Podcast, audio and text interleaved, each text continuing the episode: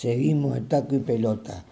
Hoy también está cumpliendo años el decano tucumano, que cumple 118 años. Nos estamos refiriendo a Club Atlético de Tucumán. Eh, por eso le puse como título El decano tucumano cumple 118 años. El Club Atlético Tucumán está cumpliendo 118 años, por eso en su día de su aniversario le traemos a la memoria su exquisita historia, a uno de los participantes de la máxima categoría de fútbol argentino. En una noche de primavera en, una casa de Tucumán se juntaron un grupo, un grupo de hombres con la intención de crear un club. Sus inicios fueron un poco difíciles, pero la perseverancia de estos hombres hizo que este club una de las instituciones modelo del noroeste argentino. Así nació el 27 de septiembre de 1912 el Club Atlético Tucumán, hace de local en el Estadio Monumental José Fierro. Fundado el, el 22 de mayo de 1922 y está ubicado en la calle 25 de Mayo Chile, La Pira y Bolivia en el barrio 9 de Julio.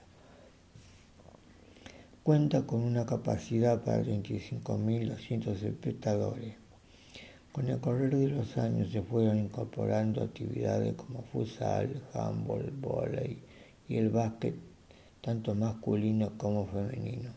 Según la historia, el 9 de julio de 1903, cuando el decano a gimnasia y tiro de salta, se convirtió en el primer equipo a usar los colores argentinos en su camiseta incluso ante la selección nacional o argentino de Quilmes, aunque el mate dice que los primeros a usar los colores patrios fueron ellos.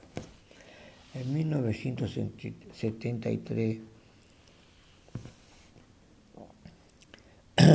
accedió al torneo nacional de AFA, disputó en la primera división entre los años 1974 y 1976 al año siguiente estuvo ausente, pero volvió en 1978 hasta 1981. Nuevamente estuvo ausente en el 82 y en el 83, pero logró volver en el 84. El decano tiene un récord en la actualidad que sigue vigente. En la época del 60, durante ocho años, fue campeón de, de manera consecutiva en la liga local, logrando ser el primer club argentino en lograrlo desde 1957 hasta 1964.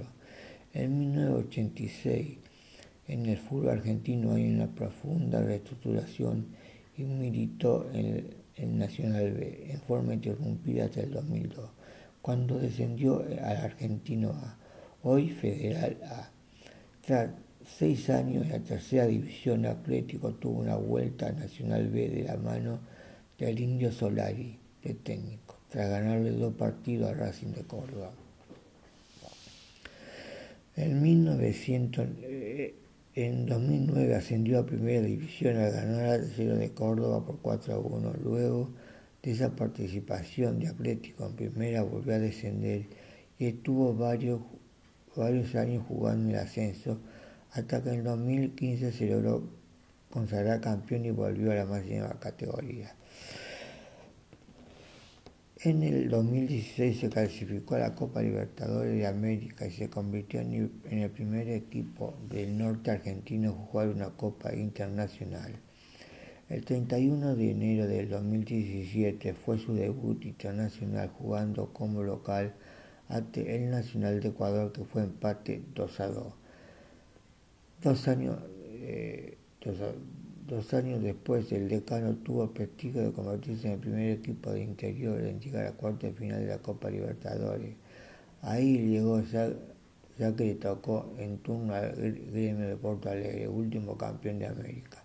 Como local cayó 2 a 0 y como con goles de Alison y Everton y en Brasil fue goleado por 4 a 0. En ese mismo año el decano ocupó el puesto, el puesto 100 del ranking mundial convirtiéndose en el equipo del norte argentino con mejor ubicación. En, el 2017 Atlético Tucumán llegó a final de la Copa Argentina en donde esperaba River en Mendoza. El millonario logró el bicampeonato a ganar 2 a 1. El logro de Atlético más, más allá de eso se, se, proporciona por una posición de privilegio entre los clubes de primera división. Hoy, en su 118 aniversario, los mejores deseos, muchas felicidades. Nota escrita por José María Matos.